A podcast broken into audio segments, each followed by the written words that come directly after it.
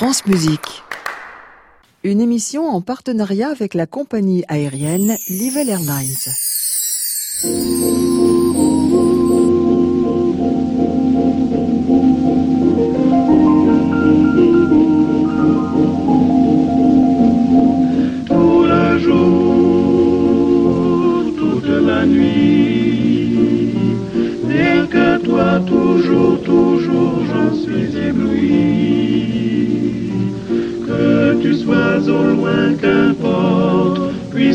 Tendrement je t'emporte,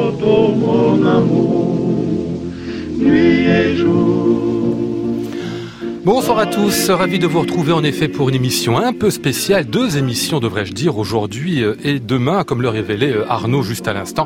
En effet, je suis allé euh, en week-end à Vienne, c'était il y a quelques jours, on est rentré tenez lundi matin avec plein des éléments dans le sac.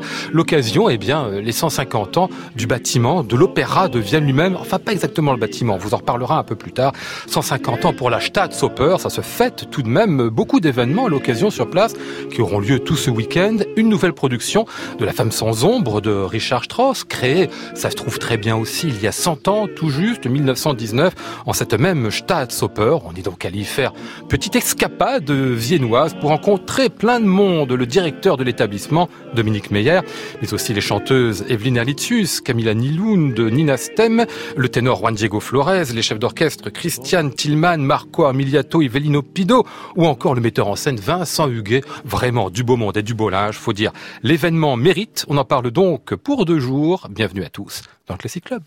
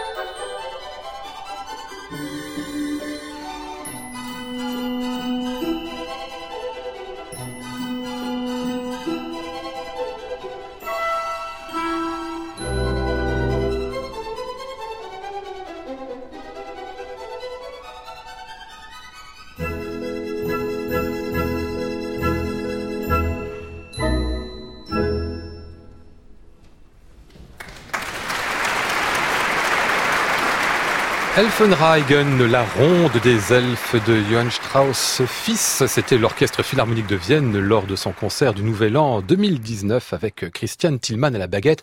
Tillmann qu'on entendra dans cette émission, eh bien, demain, et l'orchestre philharmonique de Vienne, formation célébrissime qui œuvre, euh, officie quasiment tous les soirs dans la fosse de la Staatsoper.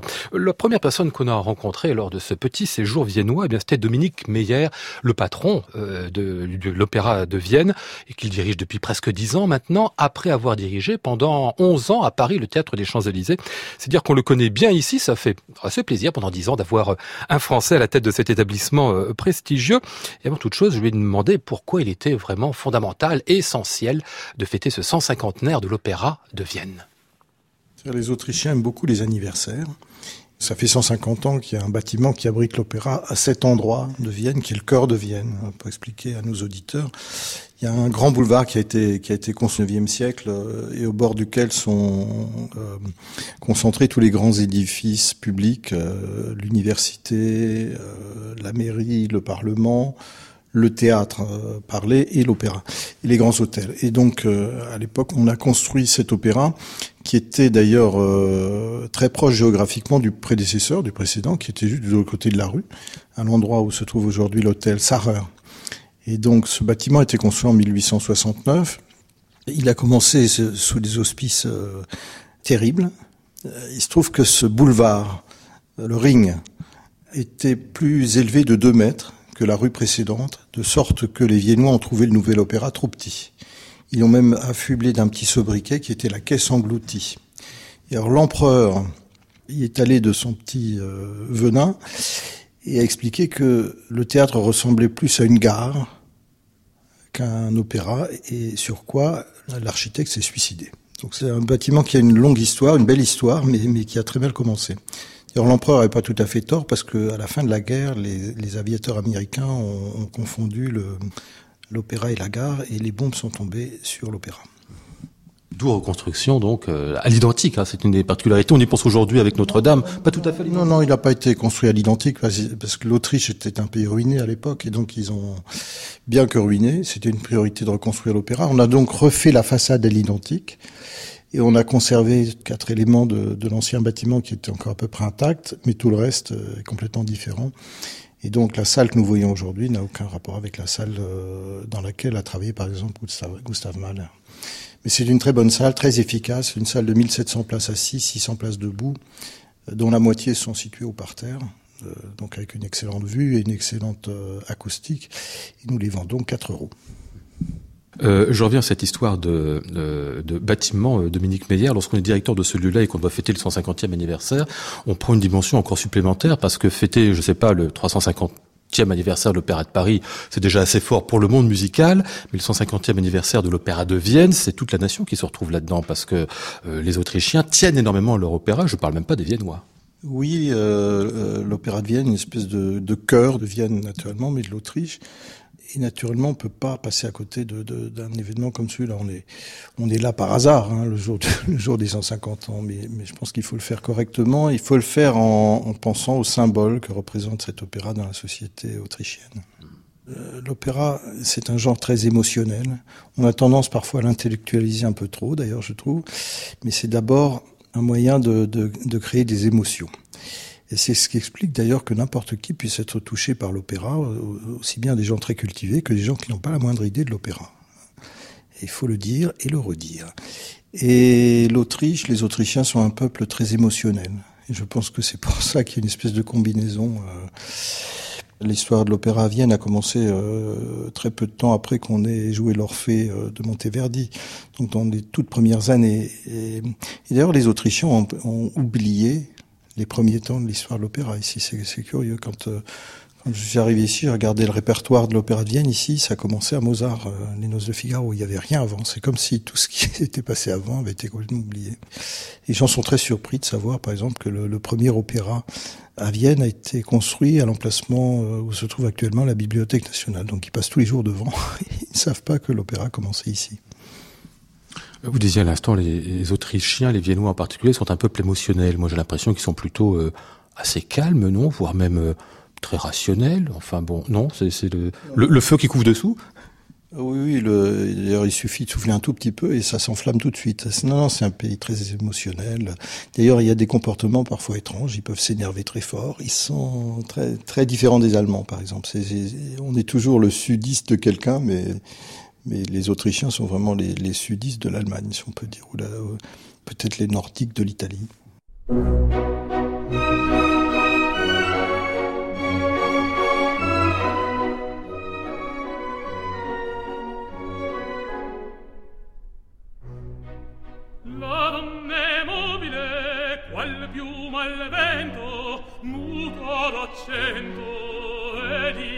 pensiero sempre un amabile leggiadro viso il pianto in riso e menzognero.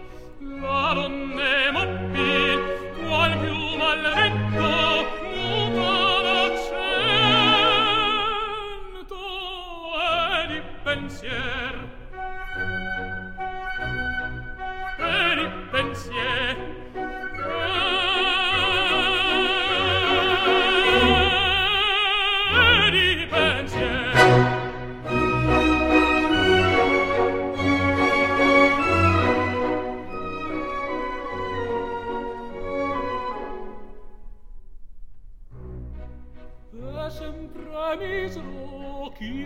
questa fida chi le confida mal cauto il cuore, pur mai non sentesi felice pieno chi su quel seno non liba amore. La donne mobbi qual più mal vento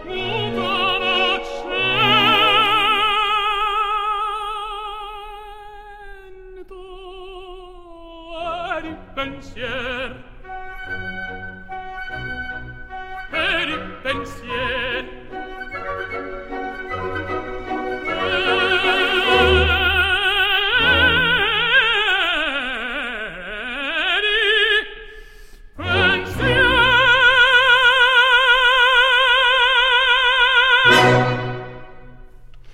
C'était Joseph Calia qu'on entendait ici dans la Donna Immobile, extrait de Rigoletto de Giuseppe Verdi qu'on entendait parce qu'il se trouve que Calia était il y a quelques jours à peine à Vienne pour chanter justement Rigoletto. Il y a passé une quinzaine.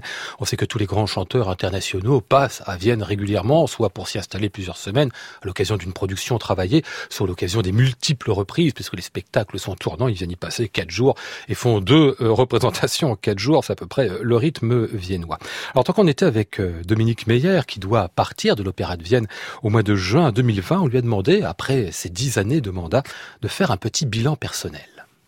D'abord, ce que j'en rapporte personnellement, c'est euh, un bonheur sans mélange. Vienne, c'est une ville compliquée dans laquelle parfois il y a des intrigues, mais travailler dans ce théâtre, c'est une expérience extraordinaire pour des tas de raisons. D'abord parce que le, personnel est vraiment extraordinaire. C'est un personnel qu'on n'a pas besoin de motiver, il l'est. Ils adorent l'opéra, par exemple, il y a une loge dans laquelle euh, les, membres de la direction ont accès et elle est pleine tous les soirs.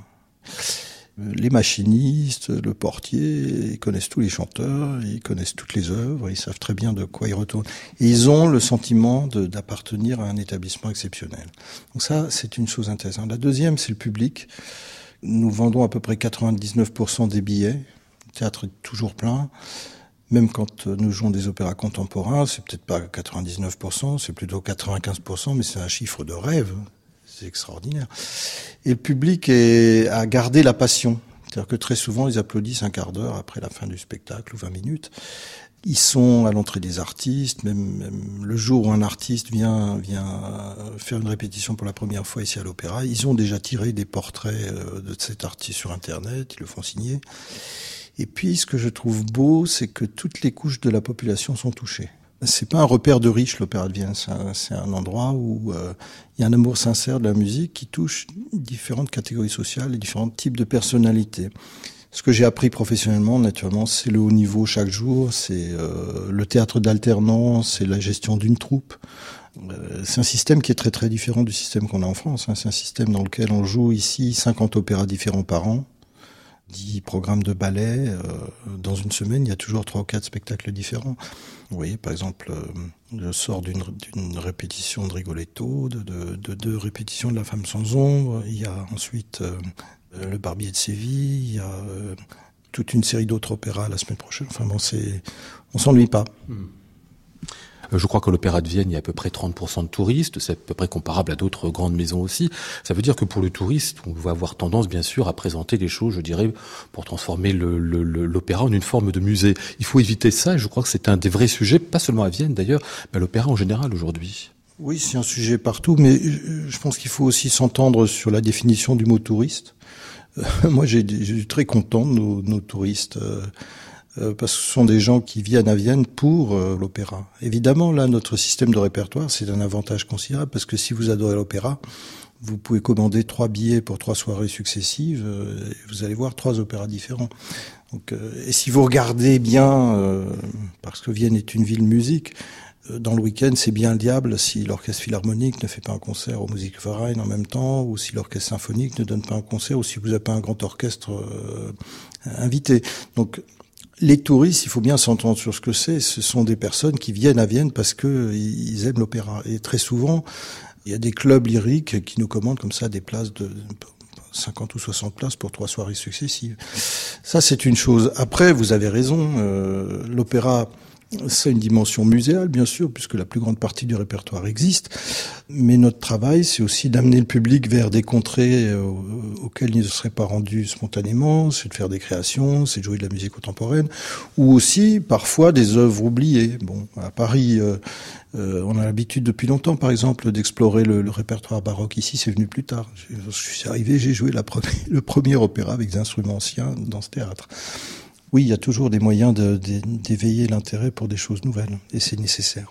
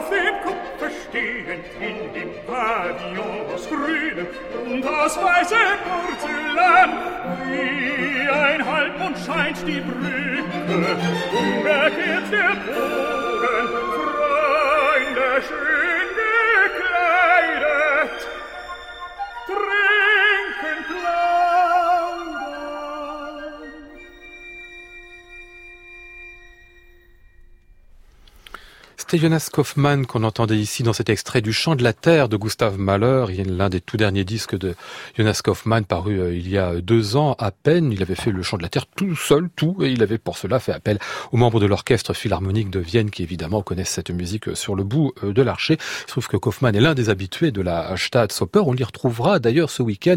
Il viendra entre samedi et dimanche puisqu'il y aura de grandes festivités, un jubilé, le ring sera fermé, ce grand anneau boulevard qui fait le tour de Vienne et dont Dominique Meyer nous parle à l'instant, sera fermé pour permettre un grand concert sauvage où euh, tout un tas de chanteurs, euh, stars internationales, dont Jonas, Roberto Alagna, Sonia Yoncheva, viendront participer à l'événement.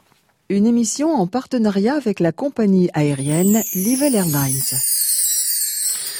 Il est 22h21. On s'est baladé un peu samedi dans les couloirs et les bureaux de la Staatsoper. Il y a des répétitions partout, il faut le dire. Hein. Ça commence le matin, ça se poursuit à midi, l'après-midi et jusqu'au soir au moment euh, des spectacles. Et vous croisez dans les couloirs eh ben, plein de chefs d'orchestre qui sont là.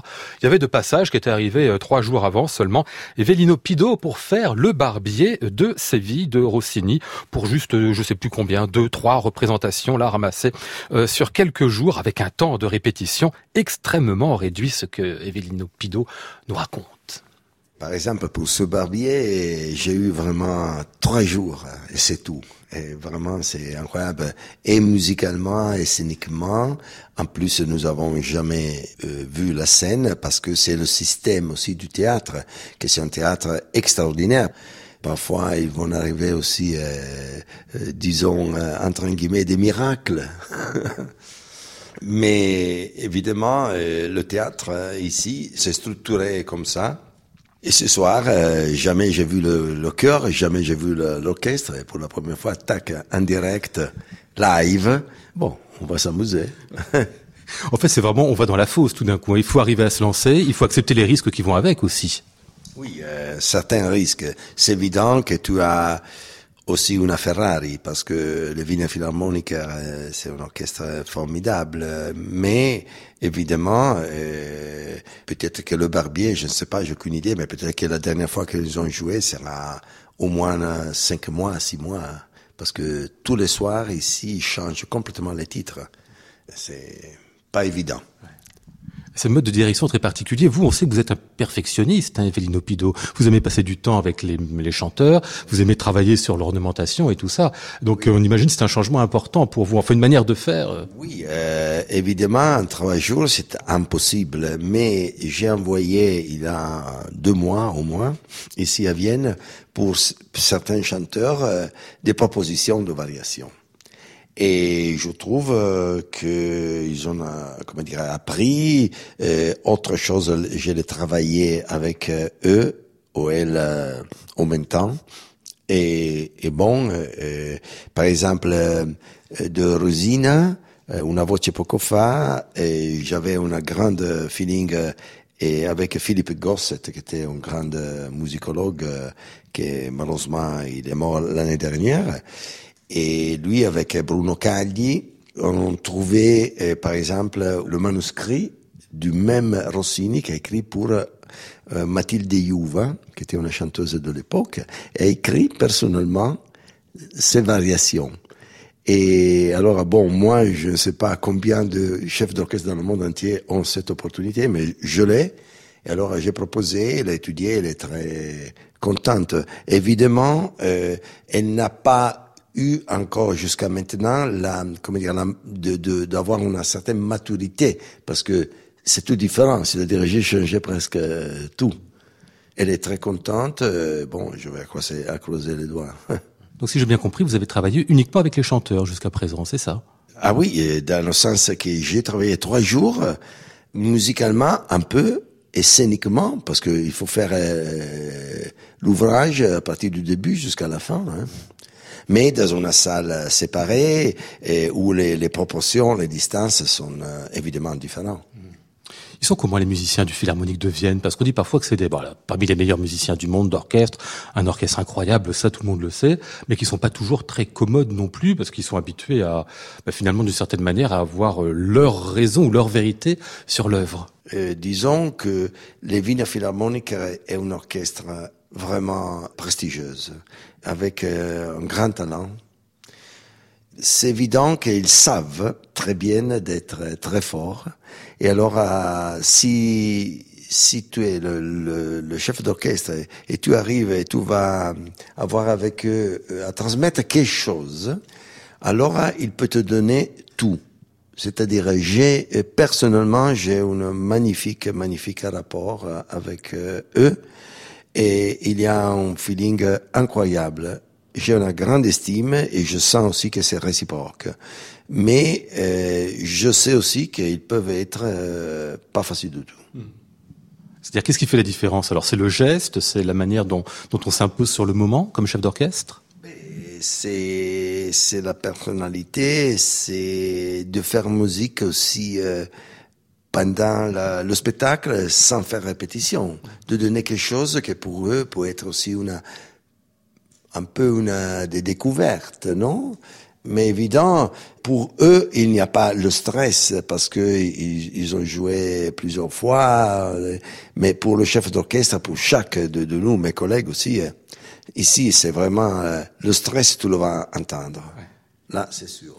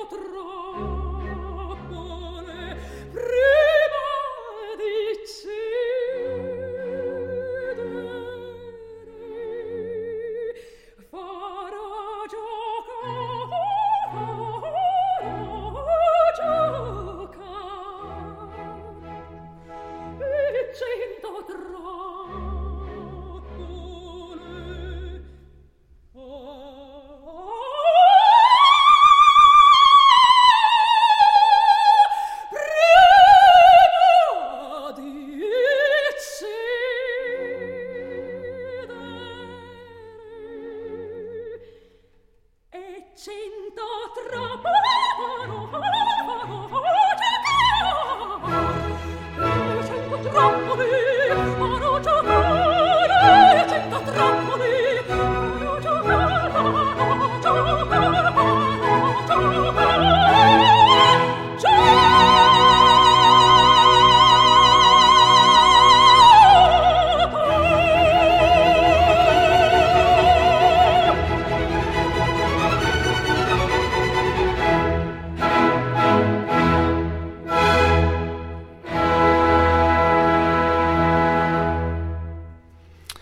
Una voce poco fa, l'air de Rosine dans le Barbier de Séville de Rossini, chanté par Angela Georgiou. On a choisi cet extrait, bien sûr, pour la voix incroyable, qui n'est pas Rosine pour un sou, mais qui est merveilleusement Angela, euh, mais pour l'orchestre aussi et pour la baguette qui est celle d'Evelino Pido, qui dirigeait d'ailleurs euh, samedi à la Staatsoper de Vienne, on l'a entendu il y a quelques minutes, nous parler des répétitions. Et ben, il se trouve que à la représentation du soir, j'y étais, enfin nous y étions avec euh, mon équipe du Classic Club, et à l'entracte, on est allé faire un petit tour dans les coulisses, il suffit de passer une petite porte derrière, passer deux trois couloirs aussi. On s'est retrouvé devant la loge de Juan Diego Flores qui chantait euh, ce soir-là dans le Barbier.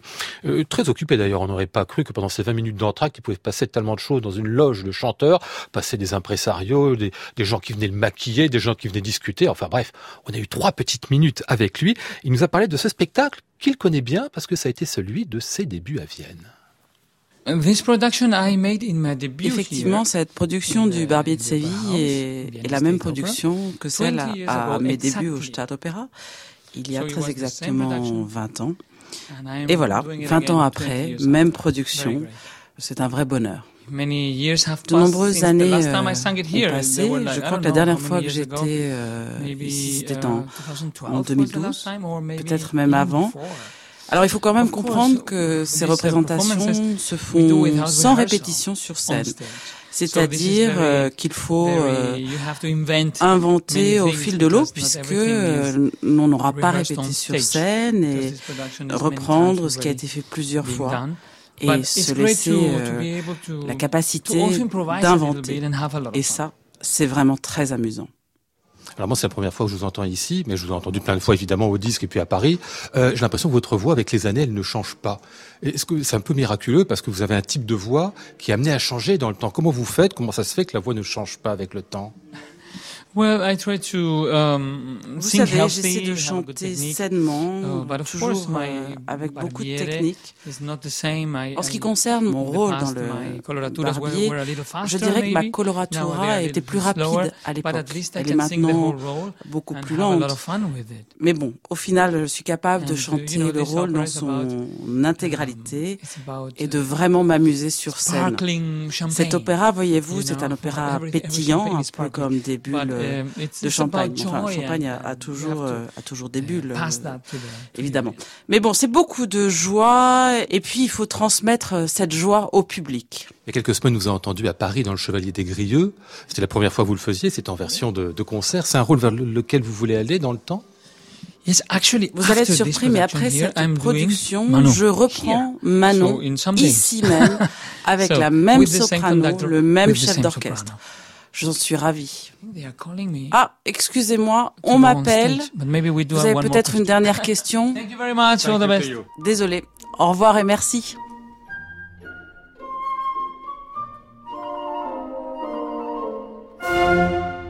il più lieto, il più felice, e il mio cor deco riamanti non fuggì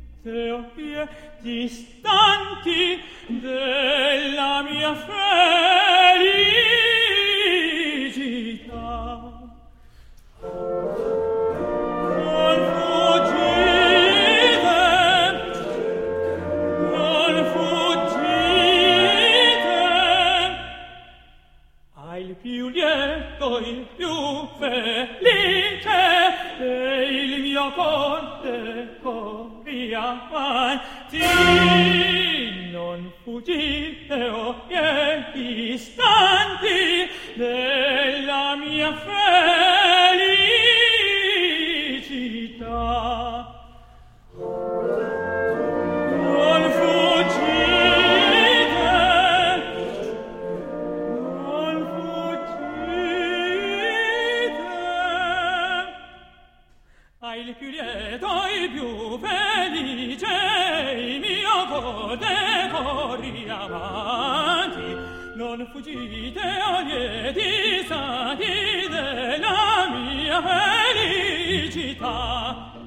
non fuggite o lieti stati della mia felicità. Non fuggite o lieti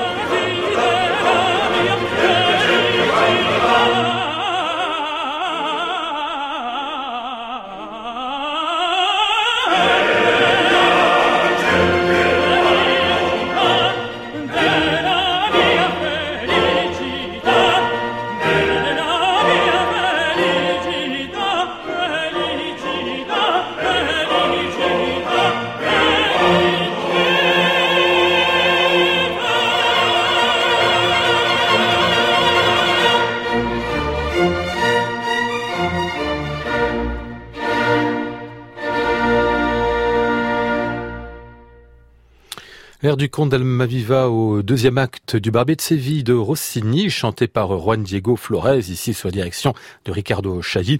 Juan Diego Flores, qu'on entendait à l'instant, c'est lui qui avait choisi, alors qu'on pouvait faire la traduction en espagnol, l'anglais. Il faut dire que c'est très international. Vienne nous a dit, euh, je parle en anglais depuis trois jours, alors je reste en anglais. Il était donc à l'Opéra de Vienne samedi et lundi pour chanter ce Barbier. Une émission en partenariat avec la compagnie aérienne Livel Airlines. Et c'est le Classic Club que vous écoutez bien sûr à 22h37, une spéciale Vienne où nous avons passé notre week-end dernier pour rencontrer plein de monde. Et bien tenez, on va revenir au directeur de l'opéra, Dominique Meyer, pour lui parler peut-être de ses personnels et en particulier des musiciens, le fameux Philharmonique de Vienne, les Wiener Philharmoniker, grand orchestre symphonique, mais aussi grand orchestre d'opéra qui est dans la fosse de la Staatsoper euh, tous les soirs. On lui a demandé si euh, les rapports avec eux avaient changé avec le temps. Enfin, comment sont ces musiciens réputés tellement difficiles Ils sont fraternels et sans anicroche. Voilà, donc, euh, au mois d'octobre, je fêterai les 20 ans de ma collaboration avec cet orchestre. Ici, j'ai représenté à peu près euh, 3000 représentations. J'ai assisté à peut-être 99% des répétitions avec orchestre. Ça fait, ça fait beaucoup. J'assiste à leurs concerts. Euh, quand les opéras euh, comportent deux entractes, je passe toujours un entracte à la cantine avec les musiciens. Donc non, il y a des rapports euh, merveilleux. Y a-t-il des syndicats d'ailleurs, tiens, à l'Opéra de Vienne Il y a des syndicats, mais ils sont extrêmement paisibles. Ils n'ont qu'un qu'un haut fait à leur palmarès c'est qu'ils ont fait grève le jour de la première de la Bohème dirigée par Karajan en 1963, parce que les chanteurs qui étaient italiens pestaient contre euh, le souffleur qui ne parlait qu'allemand, et donc sur quoi Karajan a cherché le souffleur de la Scala, ce qui a entraîné une grève générale, et donc c'est la seule première de toute l'histoire de l'opéra à Vienne qui n'a pas eu lieu. Et c'est une des raisons qui ont conduit Karajan à quitter ce théâtre à la fin de la saison. Ah, pourtant, c'était pas méchant, méchant. On a, on a connu pire à Paris. Hein. On a connu pire à Paris, oui. La saison prochaine, Dominique Meyer, euh, plein de choses dans cette saison, des nouvelles productions. Je note une création, Olga Neuwirth, qui est quand même pas n'importe quelle compositrice. Le fait de l'avoir choisie, c'est un signe aussi. Oui, je pense que c'est une personnalité exceptionnelle. Je pense qu'elle est, elle est, simplement extraordinaire. Pas facile, mais je trouve que tant qu'à faire des, des créations, il faut s'adresser à des compositeurs qui ont quelque chose de spécial à dire. Et c'est son cas. C'est un très beau projet sur Orlando de, de Virginia Woolf. Voilà, j'attends avec impatience. Elle n'a pas encore donné toutes ses dernières notes. J'espère qu'elles vont arriver bientôt. Ils sont toujours en retard, de toute façon. Et parmi les productions, je note encore un, un cosy avec Ricardo Muti, puis deux chanteuses françaises, Julie Fuchs, Marianne Crébassa. Il y aura Ludovic Tézier qui viendra aussi dans la saison, puis plein d'autres, bien évidemment. J'ai l'impression que le chant se porte quand même pas mal euh, en France aujourd'hui. D'abord, le chant se porte extrêmement bien sur le plan international. Ça, il faut le dire. Tous les amateurs de, musique et d'opéra vivent dans la nostalgie. Ils pensent toujours que l'herbe était plus verte avant. C'est tout à fait faux. Nous avons la femme sans ombre ces jours-ci. Franchement, j'ai jamais entendu une distribution pareille. Les Français, mais les Français sont ici à domicile, pas parce qu'ils sont français que je suis français, mais je les engage parce que simplement ils font partie de, l'élite. Quand vous avez la salle qui se lève après que Sabine Devier ait chanté la, la, la fille du régiment, quand Ludovic Tézier euh, Vraiment, mais, tout, ce public est tellement exigeant, à genoux, euh, après le Trouvert ou Falstaff ou je ne sais pas quoi, il a tout chanté ici, Ludovic. Euh, ou Sophie Koch qui va fêter ses 20 ans de Rosenkavalier ici à Vienne. C'est quand même Sophie Koch, le cheval à la rose de l'Opéra de Vienne depuis 20 ans. Donc c'est remarquable. Il y a des chanteurs extraordinaires et, les, deux jeunes qui sont dans Così fan tutte sont absolument merveilleuses. Julie Fuchs c'est une extraordinaire chanteuse, Marianne Crébassa aussi. sont des bonnes actrices en plus. Non, on a une, on a une génération mais vraiment, vraiment extraordinaire.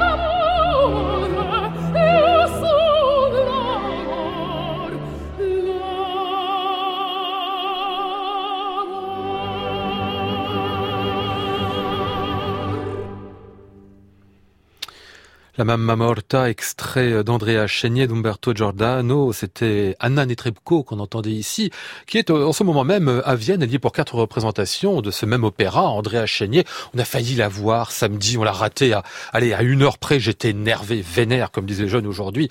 Bon, mais enfin, on a eu quand même, et ça c'était bien, le chef d'orchestre de cet Andrea Chenier, Marco Armiliato, qui était euh, présent. Alors tout à l'heure, euh, vous allez l'entendre, bah, tout à l'heure on avait Juan Diego Flores, qui, dont on attendait l'espagnol nous a parlé en anglais, ben Marco Armiliato, qui est italien, lui a voulu parler en espagnol. Il m'a dit, il nous a dit, ouais, je suis plus à l'aise là comme ça. Enfin, il y a des choses très curieuses parfois. Il nous a causé donc Marco Armiliato de cet opéra d'Umberto Giordano, car c'est avec Andrea Chenier qu'il a commencé la carrière il y a des années et des années, et avec un certain Luciano Pavarotti. Exactement. Eh, sì, mi debutto qui era novembre del, del 1996 alors effectivement, c'est un, un, opéra avec lequel j'ai débuté en novembre 1996, euh, ce même opéra, Andrea Chénier.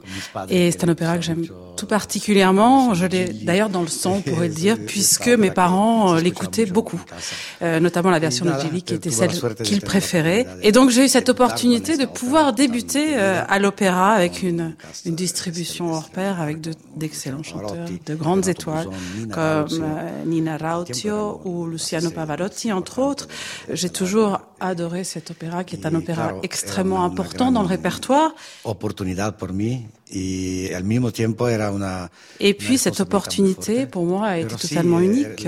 Évidemment, cela représentait aussi une certaine responsabilité puisque il y avait toute une technique, une façon de traiter l'opéra que je connaissais, mais il y avait aussi euh, cette entrée royale dans un opéra d'une renommée euh, mondiale. Donc ça a été un, un très bon moment, c'est un très bon souvenir. Ça a été du coup pour vous aussi, euh, Marco Armiliato, le début de la collaboration avec Luciano Pavarotti, dont vous me disiez tout à l'heure, c'était presque une sorte de, de père spirituel pour vous? Il y a une, une certaine forme, aussi. Eh, elle m'a querido comme un, un hijo. Oui, effectivement, d'une certaine façon, je dirais même que j'étais un peu son fils spirituel, qu'il m'avait totalement adopté, que nous avons très longtemps travaillé ensemble. Nous étions d'ailleurs très souvent ensemble, ne serait-ce que les concerts. Et cet homme était un homme tout à fait euh, à part, un homme d'une certaine façon très excentrique, mais également extrêmement talentueux, avec une voix en or, en or brut, en or pur, et euh, d'une générosité euh, totalement à part. Il y avait une sympathie naturelle envers les gens. Il était bon plein d'amitié, mais lorsqu'il vous offrait son amitié, c'était une amitié pleine avec un cœur énorme. Il y avait la voix que vous évoquez juste à l'instant, Marco Armiliato, la voix de Luciano Pavarotti. Euh, certains disent parfois qu'à l'opéra, bon, il y a des, modèles, euh, que les voix ne sont plus les mêmes. Après, on peut dire que la voix de ténor, il y a un avant et après Luciano. Euh, oui, oui, bien sûr. Luciano, creo que ha sido uno de, de, las, de las voces mejores de la historia. Oui, même étant là une voix unique, une voix très belle, magnifique, je dirais même qu'il a laissé une trace dans l'histoire de l'opéra. C'est un ténor totalement à part qui a changé les choses pour vous donner, euh, notamment par la qualité de sa voix, la qualité de cet homme et de son travail.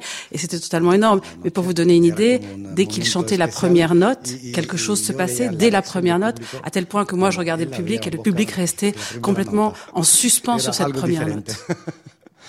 Marco Armiliato, vous dirigez donc ici à la Staatsoper du répertoire euh, italien. Bon, euh, quand vous êtes au Metropolitan Opera de New York, ce que vous faites très très souvent parce que vous êtes un des, un des réguliers euh, invités du Metropolitan, c'est souvent pour le répertoire italien. Chef italien, répertoire italien. Vous n'avez pas envie de temps en temps de faire autre chose, de faire un vote sec ou une femme sans ombre? Ah oui, un jour. ya, ya. Eh, le problème sempre è che essendo italiano Effectivement, je suis moi-même italien, donc ce qui me va le mieux, ça reste quand même euh, la musique italienne. Mais je dois dire que j'adore la musique française et la musique euh, allemande, et je suis un peu triste de ne pas diriger des opéras dans ces langues. Donc, euh, comme Wagner ou Strauss, donc bientôt. Ça doit bientôt arriver, et cela viendra. Dernière question, Marco Armiliato, puisque vous êtes chef italien, vous connaissez cette musique-là sur le bout de la, la, baguette. Nous, en France, on appelle ça l'opéra vériste, évidemment, Giordano, hein. Et puis on réduit ça, évidemment, sur le fait de, de, de chanter très fort, des passions très fortes, hein, euh, à l'italienne, hein. C'est un peu plus compliqué que ça et un peu plus subtil que ça, quand même, non? Eh, Chenier è la opera quizás más verista de todas, o sea, eh, la Revolución Francesa, la, el, el, tema que trata, eh, l'histoire de, de, de, la, de la capitulación de la, de la cabeza. Euh, effectivement, Andrea Chenier, c'est l'un des opéras les plus véristes. déjà le cadre, ça se passe en pleine Révolution. Mon livret reprend tous ces thèmes qui sont chers à cette époque. il y a la guillotine, on décapite des gens. Bon, c'est totalement vériste. Hein. Il y a plein d'autres éléments de détails qu'on peut retrouver, comme vous le disiez vous-même, tout au sein de, de cet opéra. Ça appartient vraiment à une époque. Hay páginas extremadamente melódicas y muy románticas que, que van un poco de, de contrapeso à la, à la C'est également un opéra extrêmement romantique, avec euh, des parties, toute une ligne mélodique et romantique à un moment de l'opéra qui est très fort, qui vient faire contrepoids au final à cette prise de la Bastille qui est extraordinairement violente. Et puis l'orchestration de Giordano est incroyable. On peut trouver une similitude avec Fedora, mais je trouve que Chénier, c'est quand même plus vériste. Más completa, más, más verista.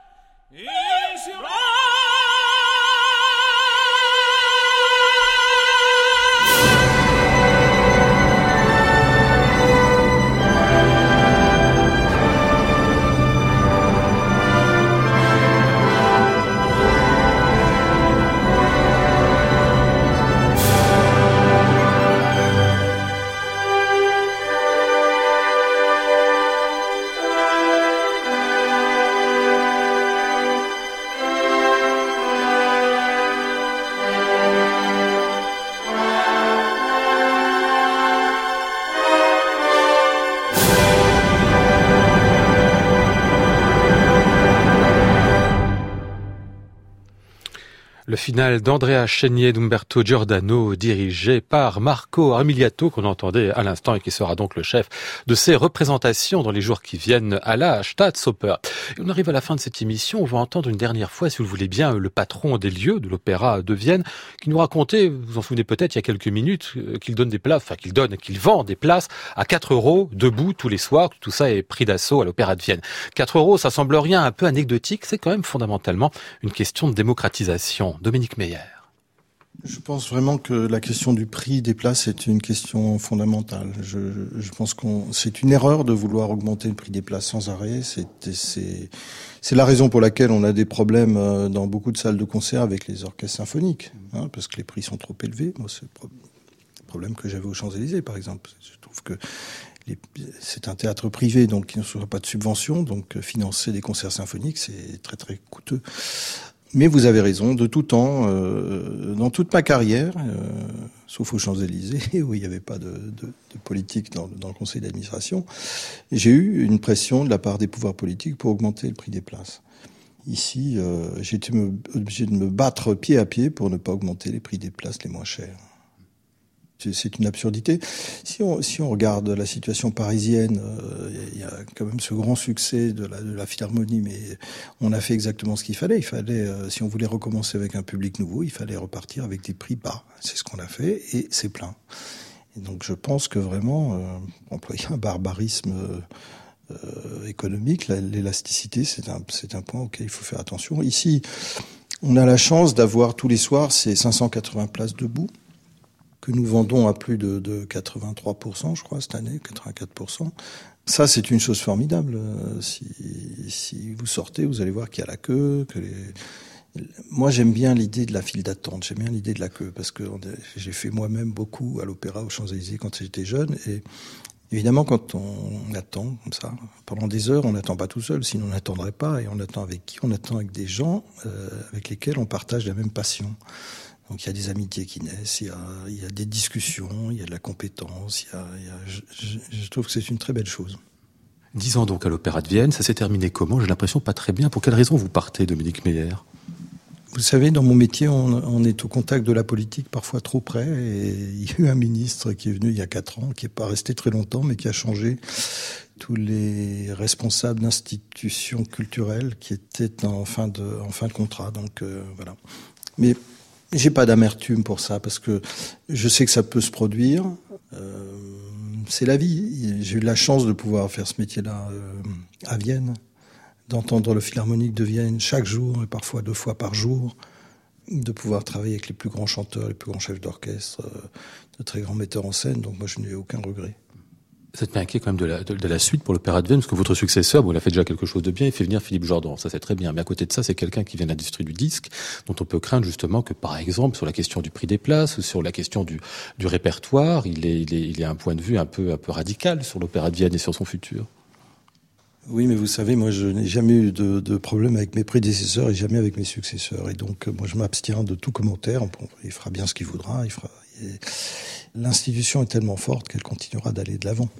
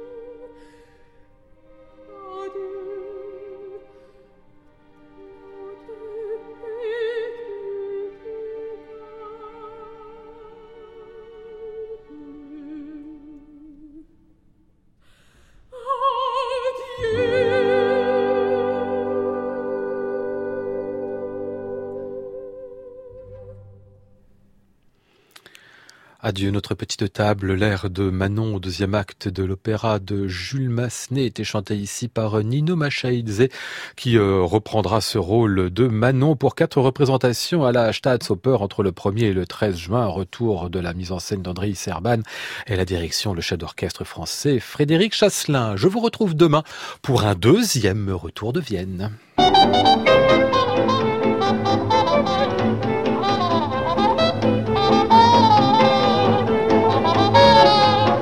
Merci à l'équipe qui est venue avec moi dans la capitale autrichienne, Flora Sternadel, Philippe Petit, Paloma Goulmo. Voici le ciel peuplé de ces moutons blancs, voici la mer troublée, spectacle troublant. Et merci à la technique de ce soir, Stéphane Poitvin et Delphine Baudet. Je vous retrouve bien évidemment demain avec plein d'invités nouveaux. J'entends la ville qui me dit bonsoir et moi sur le quai de la gare, je dis de mon mieux des mots d'adieu.